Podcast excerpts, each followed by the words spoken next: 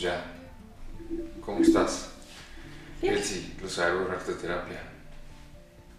Oye, vamos a, a platicar de, o sea, de cosas varias, la neta. Pero antes te- quisiera decirle o sea, a la gente que nos esté escuchando una introducción de lo que eres. Y me parecería prudente empezar con que, bueno, a ver, yo te conocí por arte terapia. Recuerdo que las primeras, digamos, acercamientos que hubo tuvo que ver con, con tu cuenta de Instagram. Y a partir de ahí se generó un vínculo. Después hicimos una sesión de numerología y me llamó muchísimo la atención y hasta la fecha, la verdad es algo que lo recuerdo con mucho sorpresa de que en tu mapa numérico está muy clavado el tema del arte y el tema del autoconocimiento o reflexión. Y son como el camino que tienes, como la misión, que por lo menos en numerología se ve. Y cuando yo hago el mapa digo, wow, o sea, está sumamente bien dirigido, o sea, como si fuera una flecha justo en el blanco. Y me llamó mucho la atención y me acuerdo que, si no mal recuerdo, fue una de las cosas que platicamos ahí en la sesión, Ujú. que es como muy bien aspectado ese, ese sentido de ti, pero a ver, o sea, ¿cómo es que llegas a la parte del arte? Pero sobre todo, ¿cómo es que llegas a hacer del arte una terapia? Ya. Bueno, sí, fue un. Fue un camino un poco largo, bueno, un po- normal. Porque mm, creo que mi inquietud, creo que desde chiquita siempre he tenido como esta inquietud de saber qué, qué más, como qué más hay aparte de lo que conozco, como que hace, no me acuerdo mucho, mi mamá me decía, es que tú haces unas preguntas que me dejan pensando días y no nada más de ahorita, sino desde que eras chiquita me preguntabas cosas que decía, "¿Y ¿qué le voy a contestar? O sea, ¿cuántos años tenías cuando te dijo eso? ¿No te acuerdas? Cuando me dijo esto apenas me lo dijo. Ah, ok. Pero ella me decía que cuando desde chiquita tenía, o sea, que yo le preguntaba estas cosas como, o sea, cosas que, que decía mi mamá, es que ¿qué le contesto, no? Como preguntas como, ¿cuál es tu mayor miedo? Como, y, y no sé, como este rollo de las estrellas, que en algún momento también hicimos este en vivo, ¿te acuerdas? Sí. ¿no? Y, y todo ese tipo Sí, de bueno, a ver, cosas. para las personas que no sepan, Ah. es- hay un en vivo en donde platicamos de contacto extraterrestre muy locochón, que lo pueden ver ahí en mi, En mi perfil. Ajá. Ajá. Bueno, entonces como todo ese tipo de preguntas, mi mamá me decía, desde chiquita haces estas preguntas que me dejan pensando por días. E incluso pues también mis amigas siempre me decían, ¿no? Como en la prepa, en la secundaria, como no te gustaría estudiar psicología. Y a ver, yo, te, yo vengo, o sea, mi familia, mis abuelos, mis tíos, mi mamá son terapeutas, son psicólogos. Entonces como que yo le tenía una cierta resistencia a ese camino, de decir, no, yo no quiero estudiar esto, pues lo, Mm. lo veo todo el tiempo. Sin embargo, desde muy chica, o sea, como a los 14, 15 años, yo empiezo mi proceso de autoconocimiento, voy a terapia, eh, por miles de cosas que habían pasado en mi vida. Y, y entonces, pues desde ahí empiezo a conocer como este mundo como más holístico, por así decirlo. Y empiezo a conocer a personas que son canalizadoras, empiezo a conocer personas que son eh, o que practican ciertas terapias, eh, no sé, como... O sea, pero yo creo que también tuvo que ver que la terapia a la que fuiste fue algo muy abierto, porque hay de terapias a terapias, ¿no? Pues era psicoterapia, o sea, mm, una terapia normal. Que estaba enfocada en la ciencia. Sí, sí, sí, sí. O sea, y, y yo fui a terapia psicológica porque eh, el papá de mi hermano, que fue la persona que me acompañó también durante mi- mis años de crecimiento, falleció. Entonces como que fue un shock muy fuerte para la familia, para mi hermano, mi mamá y para mí. Y entonces empecé a ir a terapia. Y era terapia psicológica, ¿no? Entonces, eh, pero, pero también eh, mi terapeuta era canalizador. Claro, es, es- es ahí en donde como que hace clic todo, ¿no? Porque generalmente un terapeuta que está solamente en la parte científica difícilmente se va a abrir a estos temas, ¿no? Sí, y mi mamá pues también a partir de, yo creo que a partir de la muerte del papá de mi hermano, mi mamá empieza a buscar otros temas, como otras cosas. Eh, incluso me acuerdo mucho que estaba mucho en el tema este de lo que pasa después de la muerte, ¿no? Y a investigar y a conocer. Y ¿Pero quién tú o tu mamá? Mi mamá. Ok. Sí, no, yo, yo tenía 13, 14 años, como que era una etapa en la que ni siquiera yo sabía qué onda conmigo. y entonces... Eh, no, pues nadie.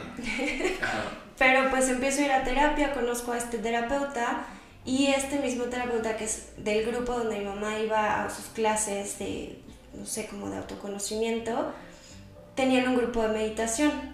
Y entonces yo voy a meditar, estoy ahí en el, en el grupo y empieza a pasar esto que yo empiezo a hacer canalizaciones y contactos.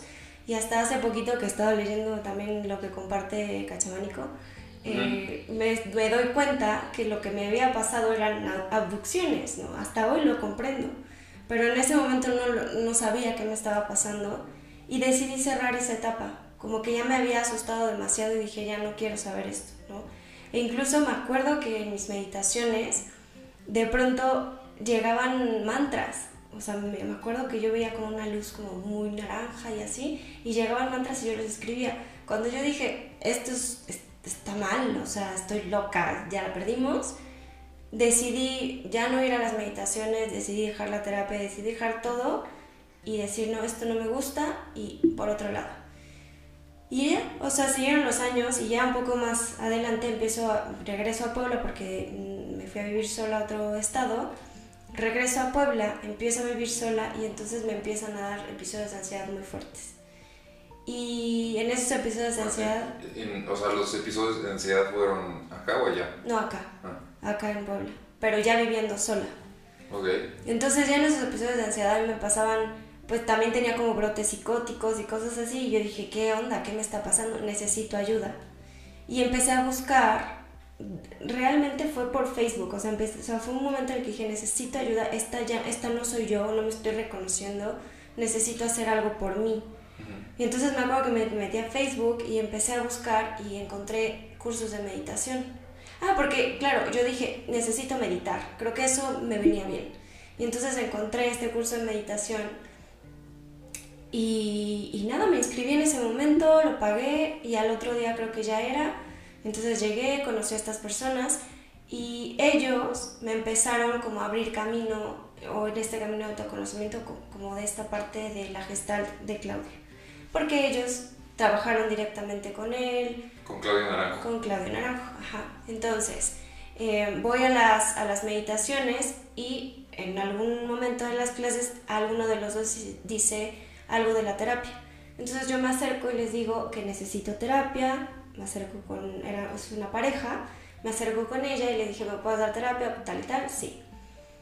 Y ya en ese momento, eh, creo que en la segunda sesión ella me invita a una ceremonia y estuvo bien chistoso porque me dijo, quiero invitarte a una ceremonia de una medicina, porque la estamos probando. ¿Quieres venir? Y yo pensé medicina, fármacos, ¿no? Yo dije, ¿qué, medicina está? Ah, no estabas consciente ni familiarizada con el término. No, para nada. Y yo de verdad dije, pues que quieren experimentar conmigo, ¿no? Y, y dije, bueno, pues sí, no sabía de qué iba a tratar, pero de todos modos como que había una confianza. Pruebo esta, esta medicina, como que entro a este mundo y veo estas ceremonias, o más bien como que mi primer acercamiento fue desde una parte terapéutica y muy acompañada. Entonces me dio mucha confianza y todo lo que descubrí en esa ceremonia fue, yo creo que sí. ¿Qué fue? ¿Qué sustancia fue? Es que no me acuerdo exactamente. es, la, es la de Paloma, la que te platicado, que lo que realmente hace es que abre el corazón, ¿no? O sea, como que es que no me acuerdo exactamente los componentes porque es creo que una mezcla de algo. Pero no es una, una medicina que despersonalice, sino que es como que te lleva a un estado meditativo muy profundo, muy, muy profundo y además tiene esta cualidad de abrir el corazón. Entonces todo el diálogo, yo me acuerdo que de esa experiencia, porque ya he tenido varias con esa planta, de esa experiencia lo que me acuerdo perfecto es que la primera pregunta que me hice fue, porque yo escuchaba mi propia voz, así como en este diálogo que tenemos tú y yo, que no sé qué me vas a decir, pero es mi propia voz la que estoy escuchando. Y entonces yo me, pregunté y me dije, ¿quién, ¿quién eres? Y entonces la voz me respondió y me decía, yo soy tú. Pero con, una, con un amor y con una paz, así como, yo soy tú, como tranqui. Que ahí empezó un viaje. Y yo lo recuerdo así, como que ahí empezó el viaje. Y, y entonces, y también me volví como muy, o sea, como que le tomé mucha confianza a estas dos personas con las que empecé. Después de la ceremonia, ella me dice, hay un programa que se llama SAT. ¿Y qué significa SAT? SAT es Seekers After Truth. Ok. Y es del el doctor Claudio Naranjo. Yo en ese momento no sabía quién era Claudio, no sabía nada de enneagrama ni eneatipos. Porque todo él lo desarrolló, ¿no? O sea, él desarrolló el SAT. Sí. Del enneagrama se basa en Gurdjieff y hace como una línea propia, ¿no? Sí, o sea, Gurdjieff trae como esta explicación del enneagrama como tal, no, no de, de la personalidad o del humano o del ser humano, sino como en general cómo, cómo funciona el universo, ¿no? Y creo que Ichazo es quien toma ese, ese conocimiento, ajá, lo toma y lo aplica al autoconocimiento o al conocimiento del ser humano. Claudio también lo toma de Ichazo, aprende de él y entonces lo empieza a desarrollar mucho más de fondo porque Ichazo como que empieza a describir las personalidades. Claudio se va al de dónde viene esto, se va a la herida, ¿no? De dónde, de dónde es que surge la personalidad. Y, esto, y entonces Claudio también agrega estos subtipos en donde te dice, ok, sí es esta personalidad, pero tenemos un instinto que está fragmentado y hay uno que está mucho más fuerte que todos. Y lo empieza a desarrollar toda su vida, ¿no? Hay libros y libros que... Ah, pues creo que el que, leíste... Que, de... que él escribió, ¿no? De... Sí. Sí, sí, sí, o sea, sobre enneagramas. De hecho, tiene un libro dedicado para cada número. Sí, para cada número. El enneagrama es del 1 al 9. Sí. Cada número tiene una personalidad y interesante, la verdad. Yo leí un libro que leí de él, fue El viaje eh, sanador. Sí, es, ha sido el único. Muy bueno. De hecho, ese libro es un trabajo que hace muchísimo antes de meterse de lleno al Enneagrama. 1971, si no mal recuerdo, se publica en Nueva York como The Healing Journey en, por allá. Y, o sea, muy bueno por completo el vato ya estaba trabajando con psicodélicos desde una perspectiva de sanación, como el libro lo dice, por eso es el viaje sanador. Pero no toca por nada del mundo el tema del enneagrama. O sea, el mundo del enneagrama se ve que en su vida lo toma mucho después de haber conectado con los psicodélicos. Y vaya que así me sorprendió. Pero, y entonces en tu caso, pues pasa este tema de que conectas con la información del SAT a través de estas personas que pues, te invitaron. Ellos ya habían tomado el SAT, me imagino. Ya, ellos, ellos habían tomado ya todos los SATs. creo que sus papás eh, habían sido colaboradores de Claudio, o sea, ya tenían mucho tiempo conociendo a Claudio y, y también o sea, formados en la escuela de Claudio. Entonces, tenían todo este conocimiento. Yo empiezo a conocer eh, todo lo del enneagrama por ellos también y a lo que iba también con, con Claudio es que en sus libros y todo lo que desarrolló de su estudio es siempre como que describe las experiencias con sus pacientes o con los que la acompañaba, ¿no? Entonces eso a mí me hace sentido porque de hecho eso aparece en todos sus libros. como... Sí, en, este libro es, es, eso, o sea, la esencia del libro es esa, justo. Exacto. Entonces a mí eso me conectaba muy bien porque no me parecía, aunque, aunque es una, era una persona que sabía un montón de todos estos temas y que pues podría hacerlo como súper científico y como muy técnico, por así decirlo, el que ponga las historias a mí me acerca mucho más a, ese conocimiento, como que lo veo mucho más real, como más posible, no sé cómo, cómo explicarlo. Y cuando yo voy al SAT, me, justo me topo con el trabajo integral de autoconocimiento. Como que yo venía de una línea en la que solamente analizas lo que te pasa o lo observas o como que lo ordenas o le das un sentido. Siempre, siempre desde la parte racional. Y lo que busca Claudio en estos programas es integrar los tres centros de los que también Gurdjieff habla, que es el, mental, el emocional y el instintivo. Qué importante es integrar el, centro instintivo. Y en, en, los SATs, por lo menos a los dos que yo he ido, siempre hay ejercicios de movimiento, de teatro, de pintura, si hay meditación y hay como esta parte teórica, pero eso es al final lo que hace palpable el conocimiento. Entonces, aunque yo esté tomando toda la información de Enneagrama y todos los eneatipos, cuando hacen los ejercicios de teatro, cuando hacen los ejercicios de movimiento, o cuando simplemente estás conviviendo, pero con esta nueva conciencia de, de, lo que estás aprendiendo, es muy evidente todo. Y como que no hay manera de no mirarlo, no hay manera de decir, este es mi personaje, hablando del teatro, por ejemplo. Este es mi personaje, esto es lo que me, me, forma y sobre todo, como en el teatro, en el estudio del personaje, estas son mis motivaciones. Entonces, por eso a mí me parecía, me parece muy sanador el programa, porque no nada más va hacia un centro y como la manera en que venimos aprendiendo, que solamente es recibo información, la ordeno, la estructuro, que me haga sentido, ¿no? la comparto para seguir aprendiendo, que sí es una manera muy buena y efectiva, sino que también, y mucho lo decía también Claudio y mucho lo dicen sus colaboradores, bájalo al cuerpo. Esto que estás aprendiendo, ¿cómo lo haría tu cuerpo? ¿Cómo lo viviría este cuerpo? ¿Cómo lo movería? ¿Cómo lo representaría?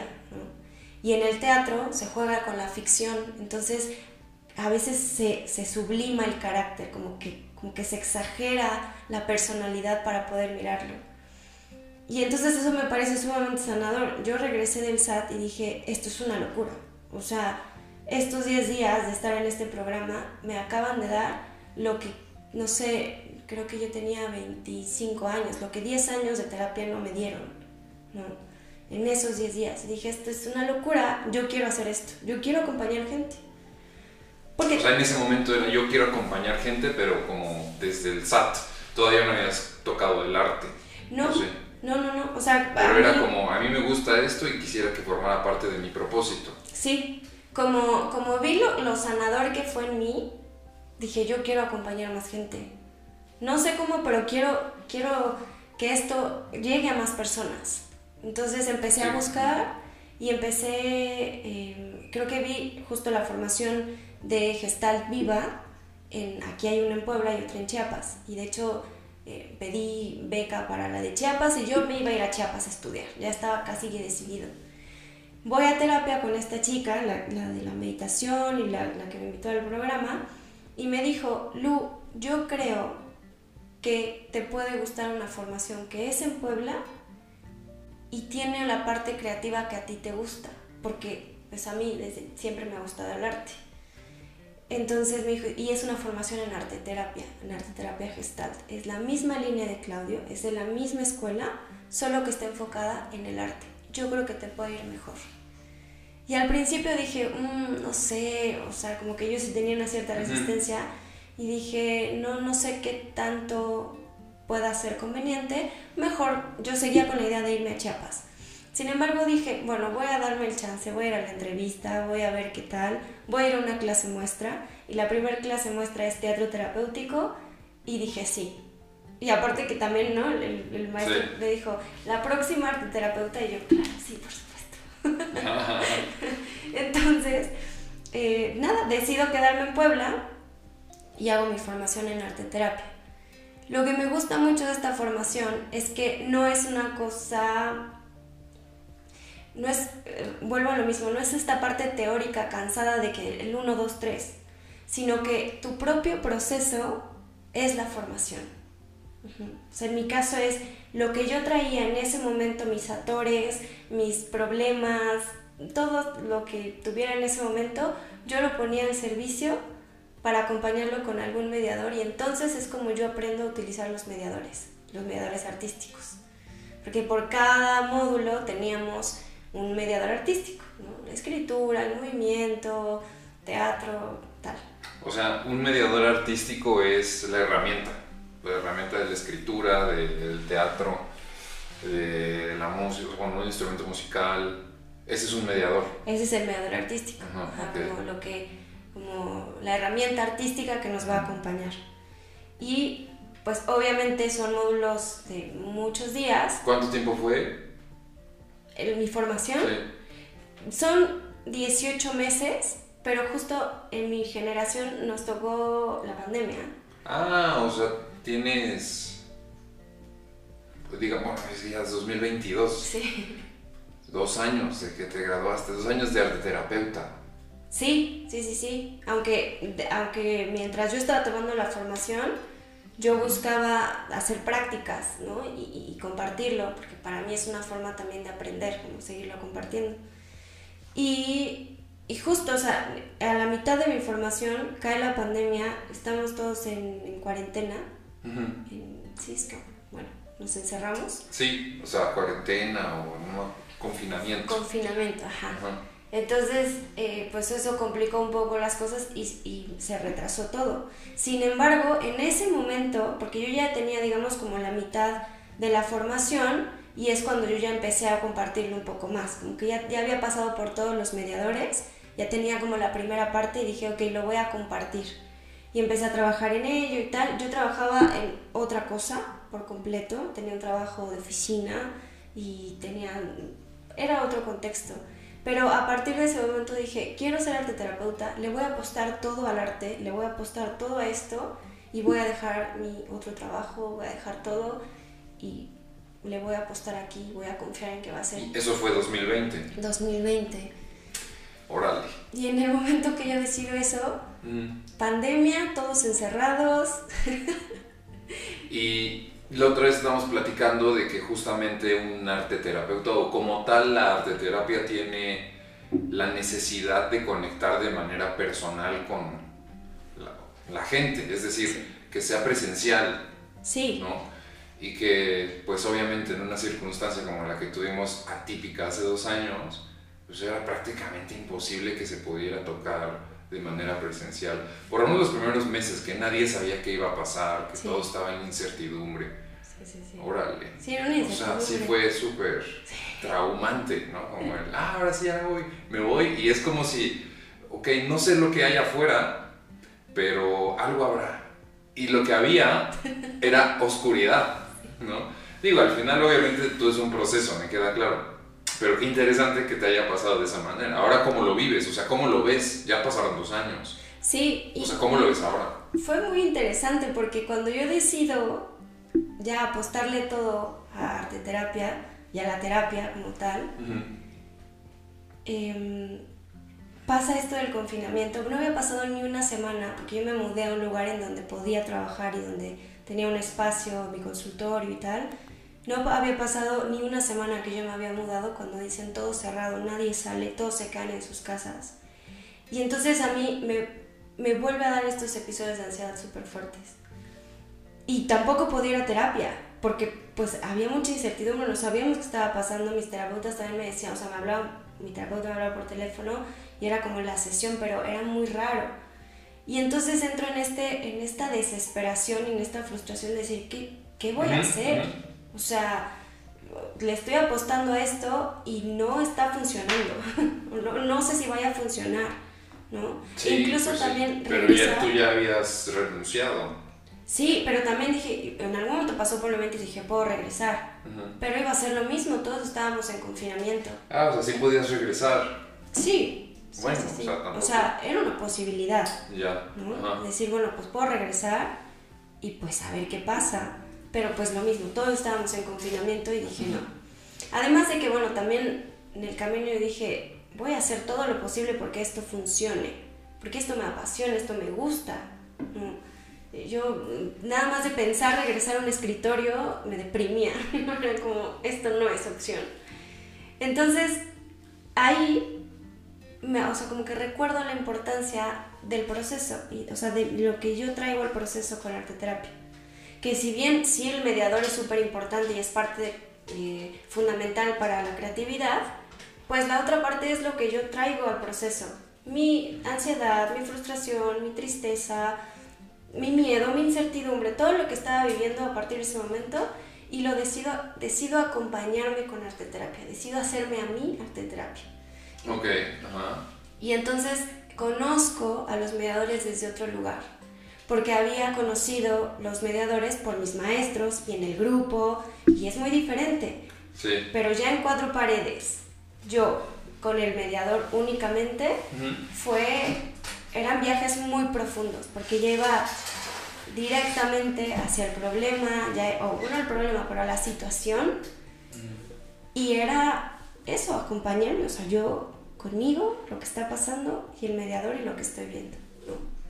Entonces, esos días sí me acuerdo de haber probado todos los mediadores que conocí, hasta los que más me aterraban como el clown, de ponerme una cámara enfrente para poder mirar mi proceso después y ver qué estaba pasando y decir, esto es posible, sí es posible, o sea, sí lo puedo acercar. Y ya después dije, bueno, si yo lo estoy viendo otra vez en una pantalla y ya me está causando algo, probablemente a otra persona también le pueda causar algo.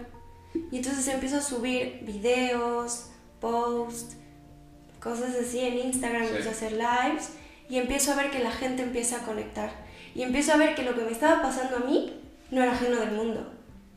Sí, muchas personas tuvieron episodios de ansiedad muy fuertes en ese periodo, ¿no? Exacto. Y aparte la incertidumbre que se respiraba.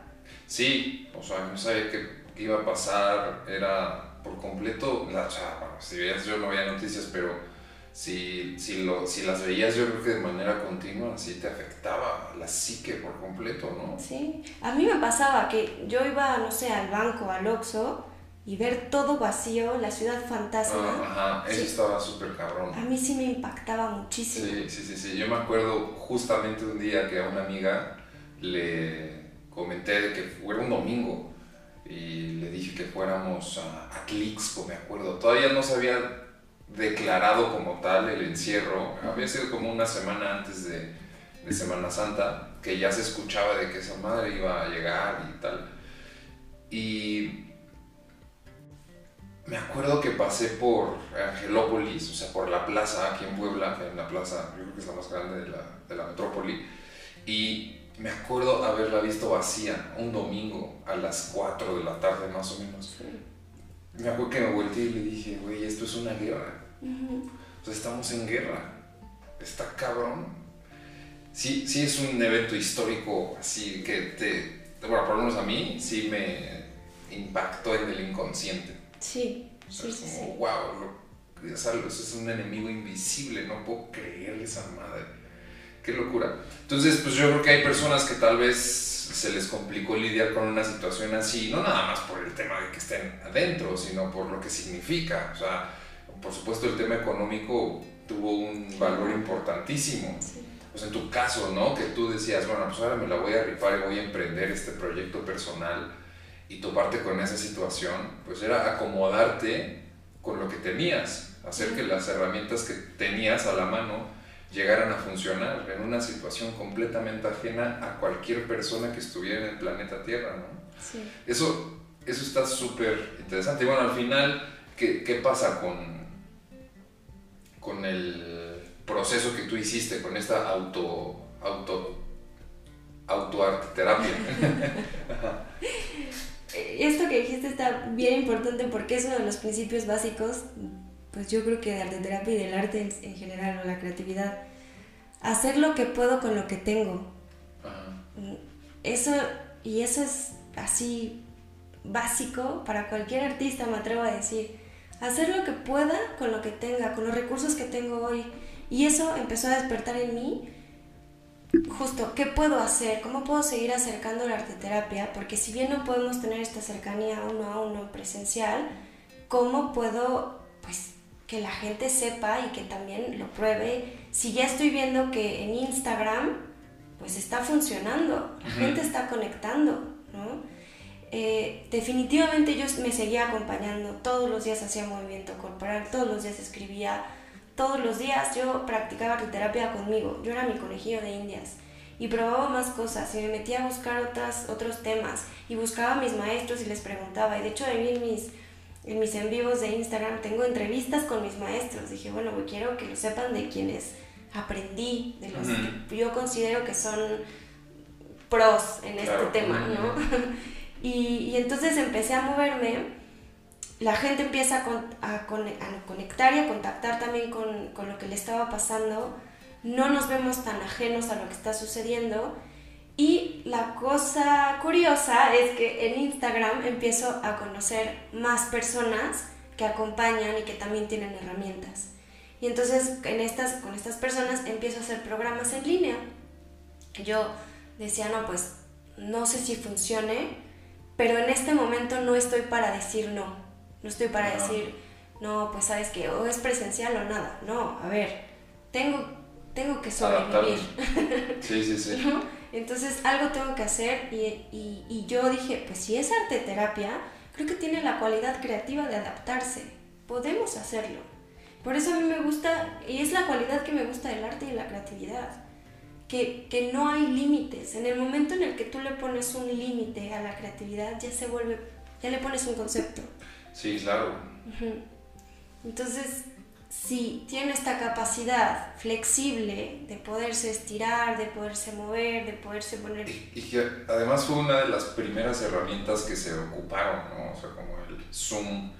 Por ahí está el dato, o sea, el dato fijo, así du- puro y duro, como dicen los españoles, que subió un, creo que 500%, una locura de esas. Y obviamente todas las empresas di- digitales pues crecieron, ¿no? Pero dentro de ellas está, está Zoom. Entonces, pues me parece que muchas personas pues recurrieron a esta herramienta. Y en tu caso, ¿cómo fue? Porque además, o sea, tú ya tú tuviste arte terapia con personas presencial. Sí, sí. ¿Cuánto sí, sí. tiempo fue? Yo creo que había tenido seis meses que había empezado a dar grupos. Ah, ok, o sea, tampoco, bueno, me parece que medio año ya es algo, Sí. ¿no? Sí, sí, sí. Sí, o sea, tampoco era como que, en mi cabeza era como, o sea, salí de mi trabajo convencional y cae pandemia. No, o sea, más bien hubo un proceso, seis meses. en Seis los que- meses en los que, o sea, sí tuve a lo mejor tres grupos, ya. no tantas personas. Ah, es por grupos, o sea, no es una, no es una terapia presencial, o sea, no es como que yo quiera, así también, o sea, puede ser individual. Sí, de ambos. De un, uno, uno, uno, uno, ¿cómo se dice? ajá, sesiones uno, uno. Sesiones uno uno. Ajá. Ajá. Y o individuales y también de grupo. Ok, y lo que hacías eran grupos. Lo que empecé a hacer fueron grupos y trabajaba en colaboración con otra, otro centro, y, pero no eran grupos tan grandes. Bueno, el primero sí, el primero me sorprendió mucho porque hasta mi terapeuta, porque yo iba con muchas dudas y dije, probablemente este no sea mi camino, probablemente no, no sea por aquí lo que tengo que hacer o mi propósito. Sí. Y pasa mi primer grupo y teníamos como dos personas inscritas y dije, y, el- y yo me acuerdo perfecto el momento en el que... Dos. Sí, dos personas. Yo iba saliendo de, de mi cuarto Sí. y no me acuerdo qué iba a hacer, pero justo estaba hablando en una llamada con la persona del centro donde yo trabajaba, donde hacía los, los talleres, y me dijo, Lu, tenemos dos personas, tú me dices si lo cancelamos o le seguimos dando. Y yo le dije, no, le- lo seguimos dando. Le colgué y me acuerdo perfecto que dije, yo, o sea, voy a dar lo mejor de mí, sea una persona, sean 20. O sea, que se haga. No me importa, o sea, no me importa si son dos personas, no hay, no hay diferencia. Yo voy a hacer arte terapia, voy a compartir arte terapia. Cuando llego al, al taller, que fue como unos días después, 20 personas, ya no cabían Wow. personas. ¿Y cómo fue? O sea, ¿de, de dónde salieron 18? Pues me decía eh, la persona de- del centro, me decía, pues lo, lo empujamos, empezamos a, a contactar a la gente y empezaron a decir que sí. O sea, y a mí me sorprendió mucho porque era mi primer taller. No es como que Lu Sarur Arte Terapia, ni siquiera, o sea, no sabía, no me Sí, o sea, conocía. fue por completo una confianza plena. Eso, eso es lo mágico de... puta, a mí me, me- me raya esa... Eso es un- una imagen de las personas que sí, o sea, se atreven a iniciar. No importa la edad que tengas, no importa lo que te hayas dedicado antes, como de quiero iniciar y hacer esto. Y en tu caso pues fue así. Y, qué magia se, se vive ahí, ¿no? Sí. También, o sea, por experiencia, he, he hecho eh, dos cursos y en los dos me he dado presenciales porque fue antes de pandemia. Y justo eran también como mis pininos de cosillas de autoconocimiento. Y en ellos me he dado cuenta, no sé si sea un factor común, la neta, pero según yo sí, o sea, también por lo que me platican otras personas, que es muy normal que como que al principio nadie lo pele. Y llegan los últimos dos días o el primer, o un día antes y es como de, ah, yo quiero. Como que se avalanchan a los últimos días. Eso es lo que me pasó en cursos presenciales, porque es muy diferente, siento yo, la presencia sí, sí. a lo digital. En lo digital como que la gente siento yo que se avienta mucho más rápido.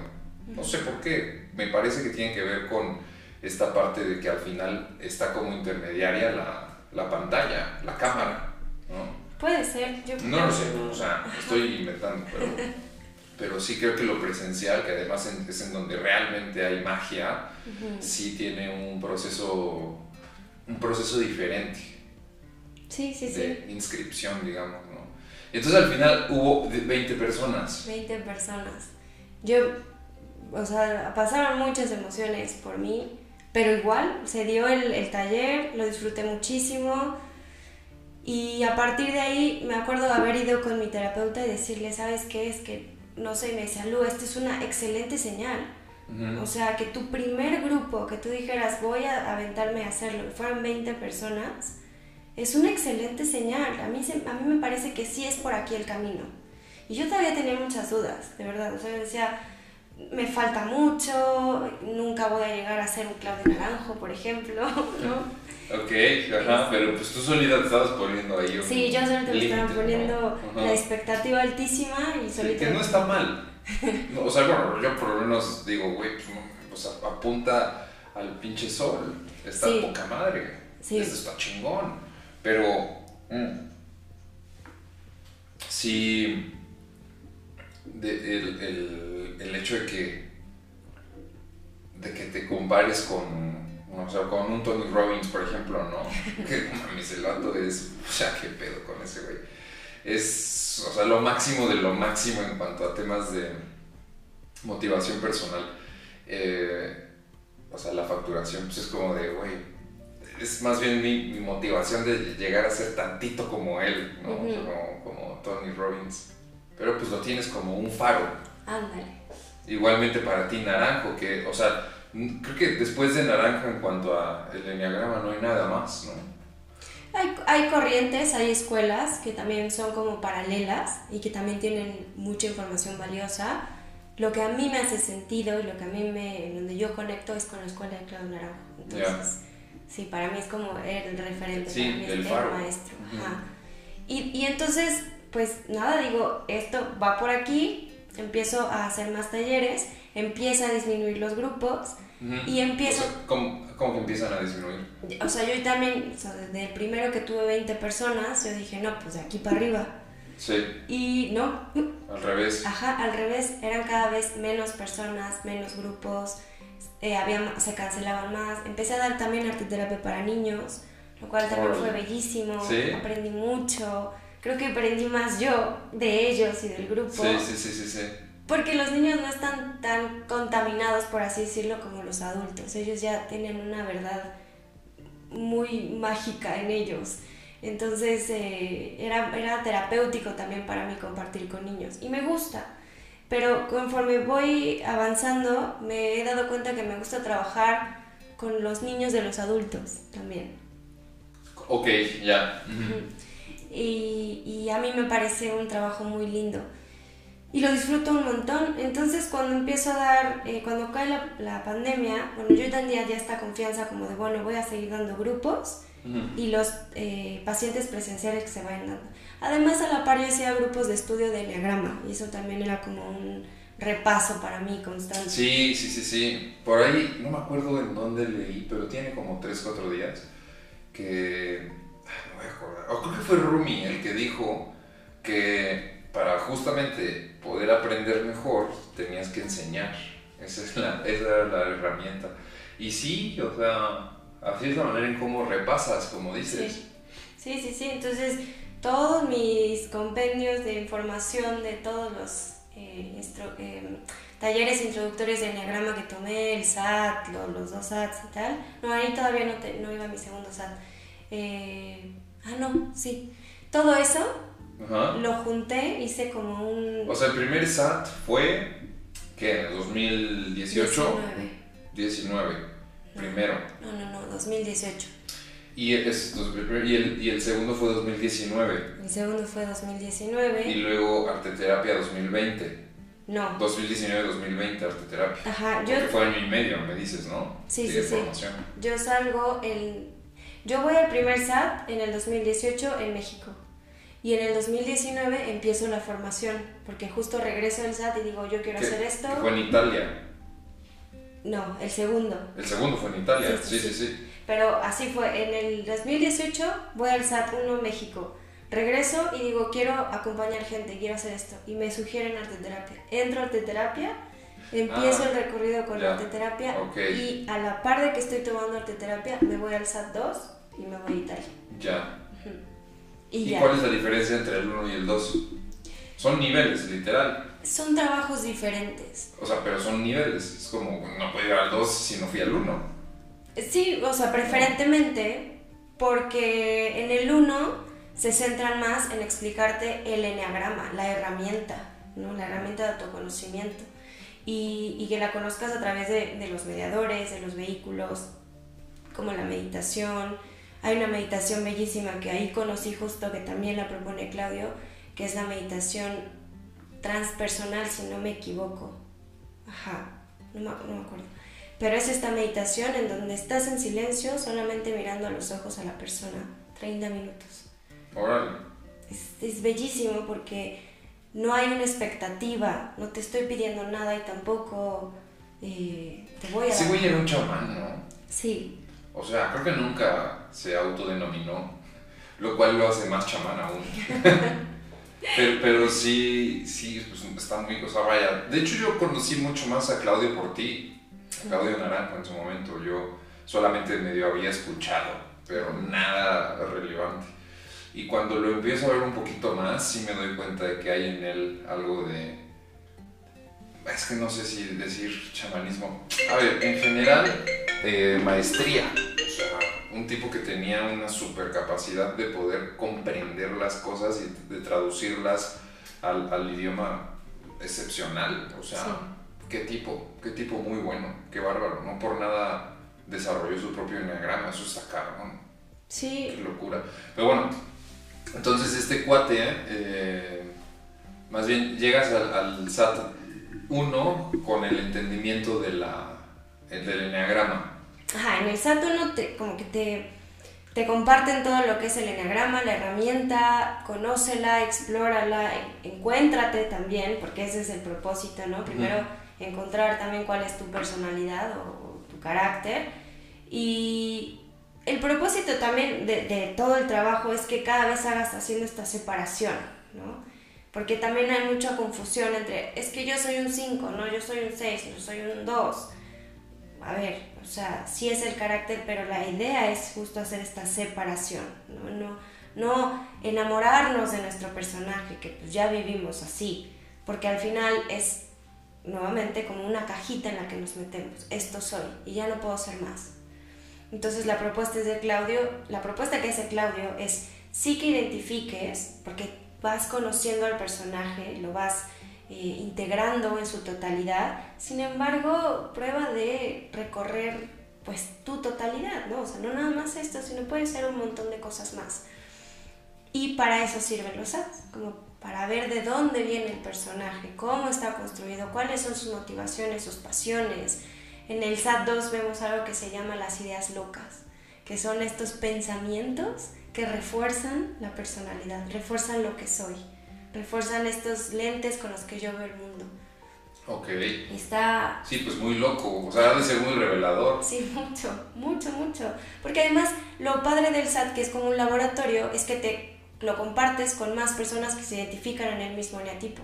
Entonces son espejos nítidos, o sea, 5K, así, perfectos. ¿Y cuántas personas van a un SAT? Pues Ah, creo que antes iban más de, de 100 personas. Oh, wow. Ujú. ¿Y Pero ahora? ah, al menos yo el primer SAT que fui éramos como 60, 70. No, pues también es algo. Y el segundo éramos como 50, un poco más o menos. Pues siguió un, un patrón similar al que tú, ¿no? O sea, primero eran más y luego se van haciendo menos. Sí. Qué raro. Es que es, es difícil, es fuerte. sí, sí, ha de ser enfocarte. bien fuerte, la neta. Sí, sí, sí. En el segundo SAT eh, está dedicado, al menos así lo viví yo, a las figuras parentales, ¿no? Estos papás o esta familia interior, lo que yo introyecté, porque De papá. de papá y de, mamá. Ajá. Y está interesante porque justamente si tú, esto, y esto me abrió los ojos mi hermano en una plática, porque estábamos, yo le estaba diciendo algo de mi mamá, no sé qué, y mi hermano se volteó y me dijo, a ver, la mamá que tú tuviste no fue la misma mamá que yo tuve. Y es real, eso es lo que vemos en los adultos. Absolutamente. Ujú. Claro, yo introyecto una mamá, yo introyecto un papá y por estos, estos, estos introyectos yo desarrollo una personalidad. Yo pienso que el mundo es así como lo aprendí de mis figuras parentales. Entonces me voy relacionando constantemente desde este lugar. Y ahí ya se ve lo que Claudio le llama la pasión, del, del- del carácter, y la fijación, que son todas estas ideas que refuerzan el carácter. Es mucho más profundo de lo que estoy diciendo, pero a grandes rasgos es esto. Entonces es entrar todavía más profundo en el carácter y, y el cómo funciona. Porque es, como, es como entrar al cableado del carácter. Ajá. Y, y bueno, el 3, el SAT 3 y el SAT 4 no lo he vivido, entonces no te puedo decir de qué se trata. O sea, ahí está el 4. Hasta donde yo sé, ha- hay reencuentros, hay este, reparentalización, o sea, hay más programas, pero lo que a mí me han dicho es que hasta el 4 es como el ciclo completo que Ujú. propone Claudio como para, para conocer el carácter. ¿no? Pero hay un montón. Órale. Y hay en muchos países, o sea, hay, en- hay en Brasil, hay en Y aquí en. México está el, o sea, el del 1 al 4, Yo o, no, o no necesariamente. creo que, o sea, que yo haya visto, antes de la pandemia sí había hasta el 4. Ahora solo he visto que hay 1, 2, 1, 2, 1, 2. De hecho, estoy un poco dudosa si voy a poder tomar el 3, porque aunque fue muy bonito en Italia, es Sí, muy claro. importante tomarlo en tu, Idioma. en tu idioma, en tu cultura. Es, Sí. es importante, sí, sí, sí. O sea, Al final, pero el símbolo es el mismo. sí, ¿no? claro, o sea, al final O tra- sea, trabajas es- porque trabajas. Ajá. Sí, eso sí. Pero de todas formas ha de ser incómodo el estar descifrando las palabras. Sí. No, me imagino, no lo sé. Y bueno, también creo que sí, entiendo un poco el punto de que pues la parte cultural puede desfasarte. O sea, al final de que los símbolos son los mismos, es que da igual, o sea, porque el inconsciente le da igual el, Sí. el idioma, ¿no? Ujú. Ahí, o sea, el inconsciente son símbolos. Pero, por supuesto que culturalmente, ahí los símbolos, a pesar de que sean los mismos, puede predominar mucho más en una cultura un símbolo que aquí en México tal vez no. Claro. Y yo creo que esa es la parte en donde tal vez no te podrías llegar a entender.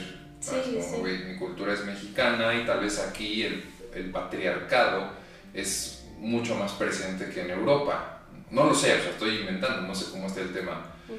en, en Europa con su inconsciente colectivo, pero por lo menos aquí tenemos este, o sea, de, de lo que cojeamos ¿no? como país tiene que ver mucho con esta parte machista. Sí, Mucho más allá del patriarcado, yo creo que es machismo. y también, oye, ya un poco, o sea, Seguro, seguro, seguro, seguro. pasa hace poco que hablaba con una chica que se dedica a restaurar eh, patrimonio y tal, me estaba platicando que una cosa muy importante en el, en el idioma es el territorio. Dice, no es lo mismo una palabra aquí También, exacto. que allá. Sí, eso sí es cierto también. todos estos factores. Y, Sí. y lo entiendo perfecto porque justo en un momento de catarsis en el SAT 2 estábamos como en esta, em, ¿cómo se podría decir? Sí, en este asesinato de las figuras parentales. La indicación era tienes que matar a tu papá y tienes que mandar a tu mamá, Así. Eh, introyectados, obviamente. Entonces empieza en este diálogo. La cultura es sumamente diferente. Los italianos son apasionados, son como muy desgarradores en su, en su cotidianidad. Y cuando estaban en esos procesos, a mí me distraía mucho que, bueno, o sea, se quitaban la ropa, gritaban, o sea, era como muy dramático todo. Y yo decía, ¿qué está pasando aquí? Y yo sé que también, o sea, yo sé que yo soy dramática, pero ese nivel me estaba distrayendo mucho. Eso por una parte como que yo ya no empezaba a conectar, yo decía, ¿qué, qué está pasando? Lo estoy haciendo mal incluso, ¿no?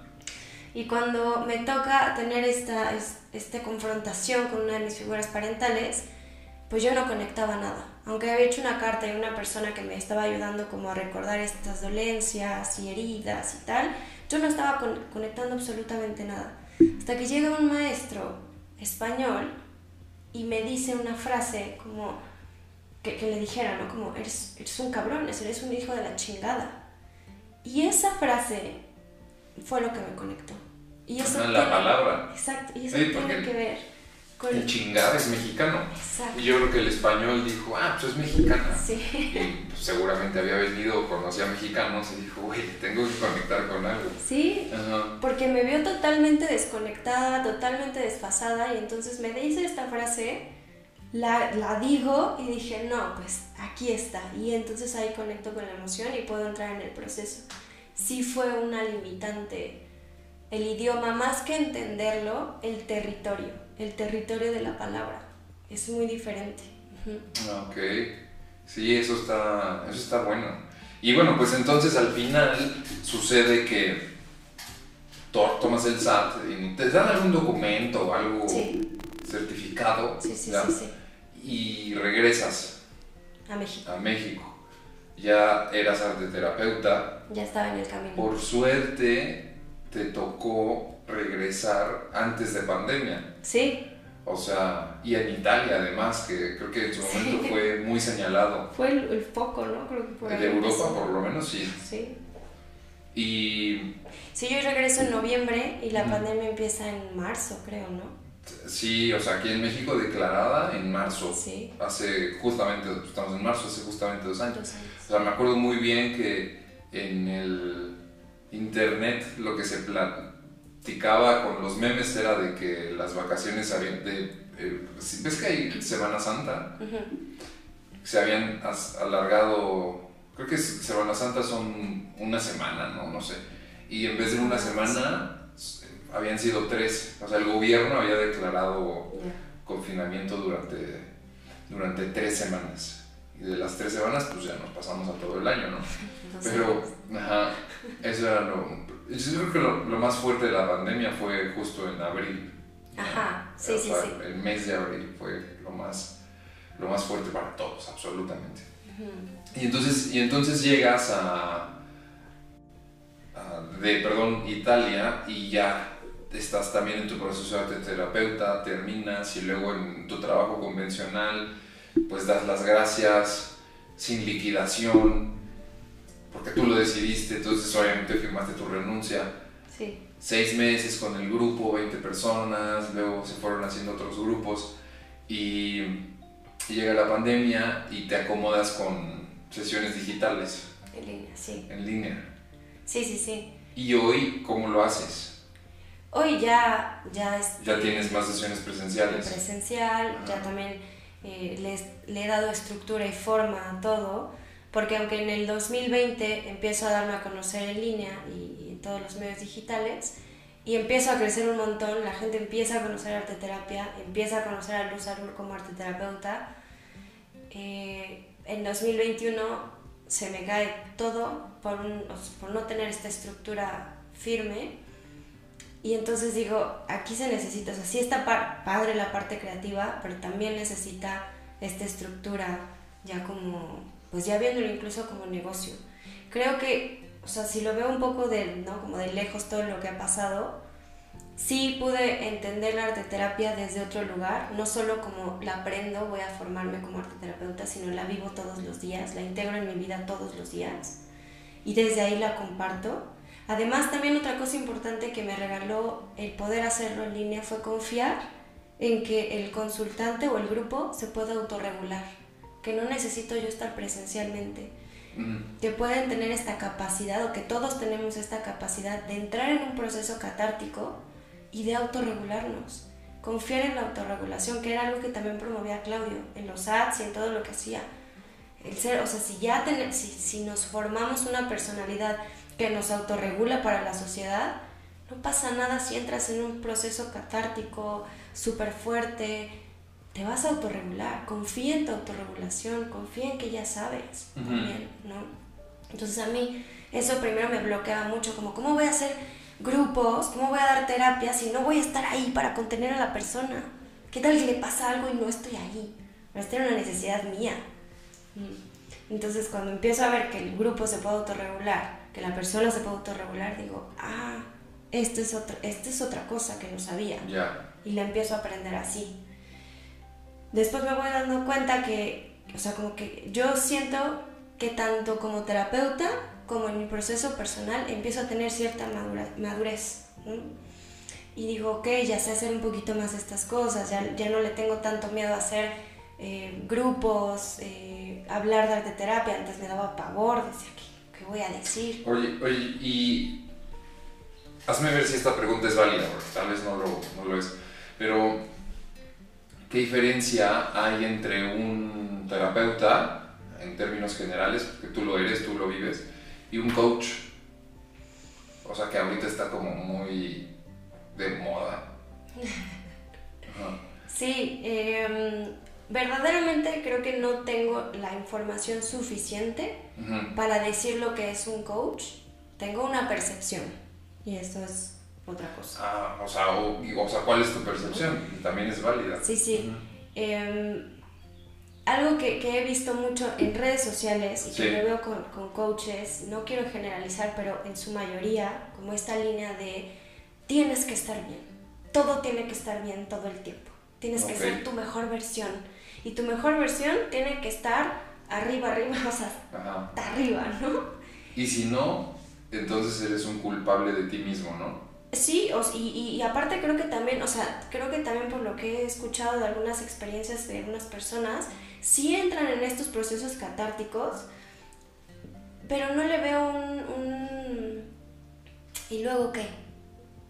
¿No? Como, ajá, sí, también creo que pasan estos procesos de matar las figuras parentales y de resignificar un montón de cosas, pero siempre desde tienes que ser alguien diferente a lo que ya eres. Al menos yo lo, yo lo percibo así.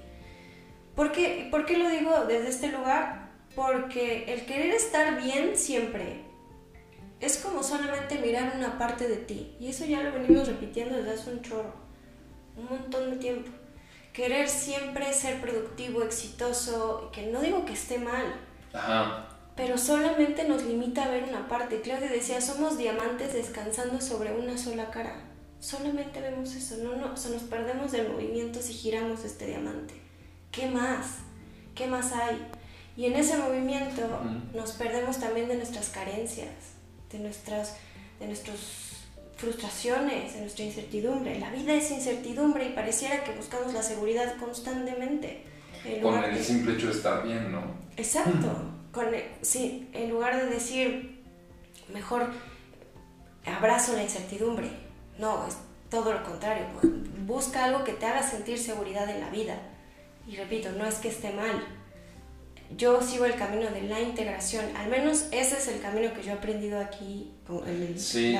Y, y, sí, o sea, estoy entendiendo el punto como que tal vez la diferencia, o sea, de hecho me parece muy, muy buen razonamiento de que un terapeuta tenga la posibilidad de contener incluso la parte negativa, si lo quieres ver así, como esta parte de las emociones densas, como el enojo, la tristeza, melancolía, ansiedad, depresión, tiene esta capacidad del terapeuta de contener justamente estos procesos que son difíciles. Y tal vez el coach le cuesta trabajo el entender un poco más la dualidad, ¿no? O sea, es como siempre tienes que estar bien. Por supuesto que como dijiste, no estamos generalizando, al final seguro también habrá personas que tienen una certificación como coach de tal cosa y que tengan este intenciones de poder contener y de poder unir lo que es dual, ¿no? Y, y, creo que, o sea, me parece muy válido, de hecho no lo había pensado de esa manera y, creo que sí puede ser una, o sea, la diferencia entre un coach y un terapeuta, de estos coaches que tienen ya como un símbolo muy apuntado en internet. Sí. Es, que el terapeuta tiene la posibilidad de poder contener. Me gusta la palabra acompañar. o acompañar, acompañar un proceso, acompañar el proceso. Y el coach es, o sea, no acompaña, como que trata de... Tal vez como de guiar, yo lo veo así. Ajá, ajá, ajá. Sí, sí, sí. A mí, y en frases lo podría poner así, a veces yo veo coaches que dicen, tienes que, y el terapeuta nunca te va a decir que tienes Ya, que hacer. ajá. Sí, sí, sí, es como, pues déjalo vivir, o sea, deja ser esa tristeza, deja ser esa, esa depresión, deja ser esa ansiedad, obsérvala, no, no la juzgues y a través de observar se, se- o sea, pues te verás también, te conocerás también, ¿no? Conócete en todas tus facetas, como lo decía Claudio Naranjo justamente. Y está mucho más cabrón el hecho de aceptarlo así, ¿no? O sea, como de pues también soy ansiedad. Sí, y, ta- y también esta es mi mejor versión. O sea, eso es lo que, es lo que a mí me gusta y promuevo mucho. Que hace poco una chica me llegó a consulta y me decía, yo vengo a consulta porque quiero ser mi mejor versión. Y lo decía como, quiero ser la mejor. Y yo le decía, pero es que así como estás ahora, aquí y ahora, eres tu mejor versión. ¿No? Como quitarnos un poco la expectativa de tengo que quitarme todos mis males para poder pertenecer al mundo. Ya perteneces, tienes un lugar aquí por el simple hecho de ser humana y de sentir en tu totalidad. Mi, mi trabajo, mi chamba, a veces lo digo, es, es complicado porque para que yo pueda acompañar a alguien en ese proceso, para yo poder decir esto eres y, y tienes este lugar, pues también lo tengo que hacer conmigo. Si no, ¿de dónde puedo decir te entiendo, lo veo, lo Claro. siento? No se puede, sería Sí, una sí, sí, mentira. sí, sí. Y yo creo que esa es justamente la, el- el- la, la parte de, se me fue la palabra, pero el, el ingrediente secreto de un terapeuta es que justamente sea, pues no sé si sanado a sí mismo, pero por lo, o, sea, o ha pasado por un proceso similar, ¿no? Sí, decía, hace poquito compartí un post de Claudio, justo decía Ajá. que el, el que acompaña o el sanador tiene una vocación de enfermarse. Sí, sí, exacto, exacto, exacto, exacto.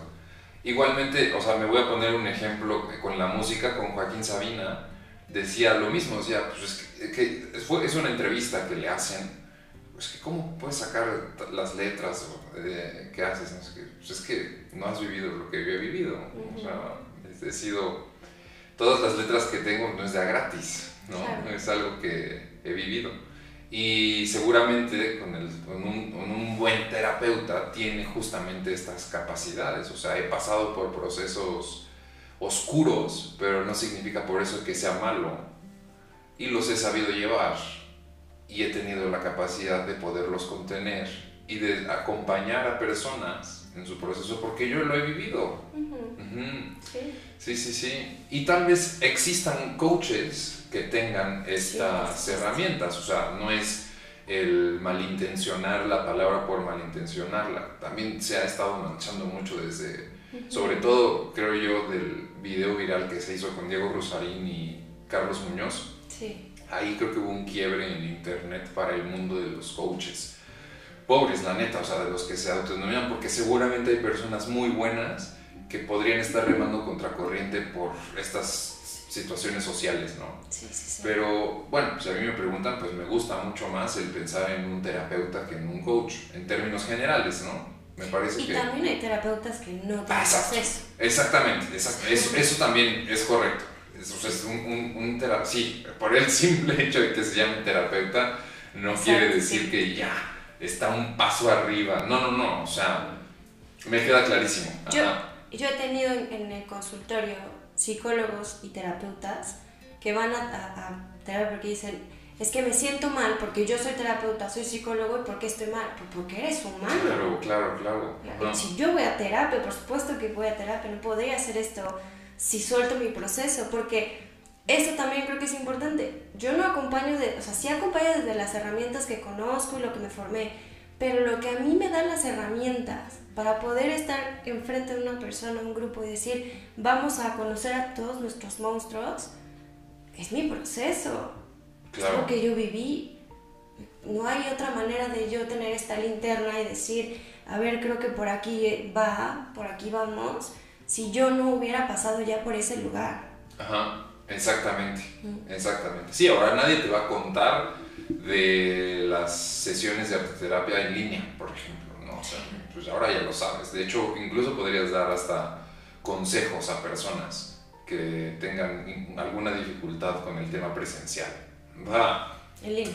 Eh, eh, o sea, presencial que no lo puedan hacer y que lo hagan en ah, línea, ¿no? Sí, sí. Y justamente, pues para eso se vive, ¿no? Exacto. Ajá. Está bueno. Y al final también me gusta pensar en la idea de que cada quien tiene esa parte terapeuta en algún momento de su vida y que, bueno, si ya lo quiere hacer profesional, pues evidentemente tendrá que pasar por un proceso diferente de, que le den tablas para poderlo llevar, ¿no? Pero yo creo que siempre todos en algún momento hemos pasado por la famosísima eh, noche oscura del alma, que nos permite dar ciertos consejos, si es que son válidos, a personas que están pasando por un proceso similar. Pero bueno, yo creo que también el mensaje es que nos fijemos muy bien con qué personas eh, podemos ir y con qué personas tal vez reservarnos. Al final, a mí me gusta creer en la intuición, o sea, el ver a la persona y decir, creo que me puede ayudar en algo, ¿no? O sea, eso es muy válido, el conectar con tu intuición para poder eh, darle ese voto de confianza a una cosa que es súper delicada como la, como la terapia de autoconocimiento, cosa cual sea, que en este caso tiene que ver con el arte. Sí. ¿no? Sí, y, sí. Y, ya para cerrar, me, o, sea, me gustaría preguntarte el, cómo es el proceso de una sesión de arte terapia, cómo se lleva a cabo, cuáles son los pasos A, B, C. Pues es un poco no, no es complicado, pero este, justo es lo que te, te, iba a decir también, que cuando, cuando tengo de primera una sesión, me gusta que la persona me conozca como terapeuta, me gusta que conozca la herramienta por sí sola, para que justamente, porque creo que también una de las cosas que promueve la terapia es que el consultante, la persona que viene, se recupere la responsabilidad de sí mismo. Okay. Y ahí entra la parte intuitiva también. Entonces, para mí, una, de primera una sesión a lo mejor es un poco general y a prueba con lo que traiga la persona. También depende mucho de la profundidad a la que la persona quiere llegar. Claro, y de la persona, como si tiene algún problema en específico, me imagino que debe ser más fácil que alguien que dice, no, pues solamente quiero ir a terapia. Sí, sí, sí, sí, que también... Es válido, sí, sí, sí, es correcto y el campo creativo pues es mucho más amplio. Mm, em, pero bueno, en sí, digamos que tú vienes a una sesión, pones un tema, quiero trabajar esto, estoy pasando por esta situación y quiero trabajarlo. ¿Qué hace el arte? El arte juega el papel de un tercer agente, como si hubiera una tercera persona en la terapia. Entonces lo que va a hacer es que va a tomar esta situación y te la va a mostrar desde otro lugar, otro ángulo, otra manera, lo va a transformar. Okay. Entonces, de esta manera la persona lo puede mirar y decir, ah, ok, es esta situación y yo qué puedo hacer con esto. Lo veo ya desde otro lugar. Claro. Y, y, lo que más me gusta es que la misma persona se dio las respuestas. O sea, tú fungiste como ese acompañamiento, justamente, ¿no? Yo propongo, yo le propongo, yo, también viendo a la persona veo qué mediador puede ir. Hay mediadores que son mucho más nobles y otros que son mucho más confrontativos. También dependiendo de la persona, si es una persona que es la primera terapia que va, bueno, tranqui, ¿no? Pero si ya tiene un proceso me aviento un poquito más. También tengo pacientes que son artistas, entonces eso hace la terapia muy diferente, ¿no? Que tienen acercamiento al arte ya desde, desde otro lugar. Entonces, es muy aleatorio. Mucho más íntimo, digamos. Ajá. Pero en general es esto, el arte lo que hace es que te dice, ok, esto no estás viendo, porque solamente lo estás viendo desde este lugar, desde este ángulo, desde esta manera. Y el arte te dice, ahora velo desde este lado, desde este color, desde esta textura, desde este lugar, lo desmembramos, vemos que hacemos, o sea, se puede ver las cosas de diferente lugar y eso hace espacio para que la creatividad de la persona despierte y tenga esta respuesta creativa, este ajuste creativo. Ok, ¿qué puedo hacer con esto? Ya. Y eso es de la persona totalmente. Y las mediadores pueden ser la escritura, la pintura, un instrumento musical, el teatro. El teatro, el movimiento corporal, el clown, la fotografía, el video, el cine. Incluso tengo también una inquietud, pero se puede ir a un museo y si hay una exposición de, mm, pues de estas exposiciones que me acuerdo, instalaciones artísticas, también es, es arte terapia, porque interactúas con ello y te mueve y algo te pasa en esta interacción. Todo lo que se pueda entender por arte es sanador, ya por el hecho de ser arte. Y hacer arte es sanador. Mira, observar, consumir arte también es sanador. Sí, sí, sí, claro.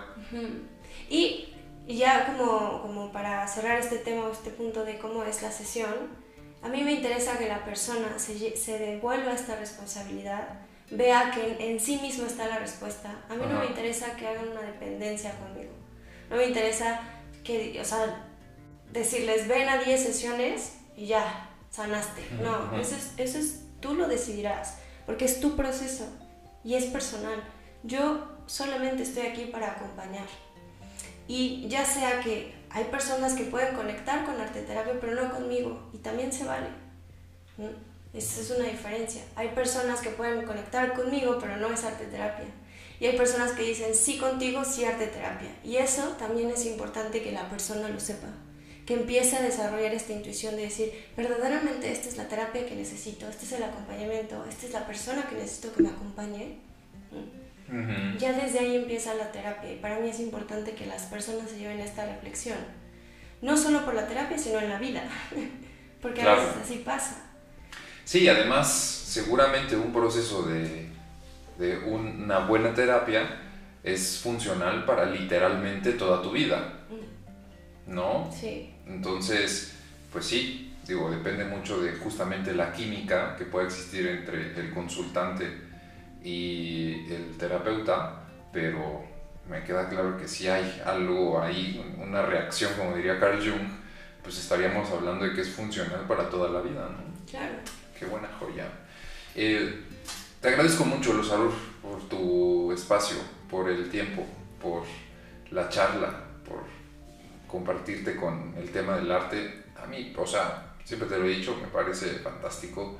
Y como lo dije al principio, todavía esto ya no es fantástico, un poquito increíble, no, es creíble, pero un, un poquito extraordinario el saber que que conectas con tu, por lo menos numerológicamente, con, con, tu misión de manera muy apuntada. Entonces yo estoy seguro que muchas personas agradecen que te compartas así y, y yo estoy agradecido ahora, en este momento, porque hayas eh, aceptado la charla aquí en Vivir para Contar. Muchas gracias también por la invitación, por el espacio y pues nada, gracias también a los que nos escuchan. Gracias. Peace and love.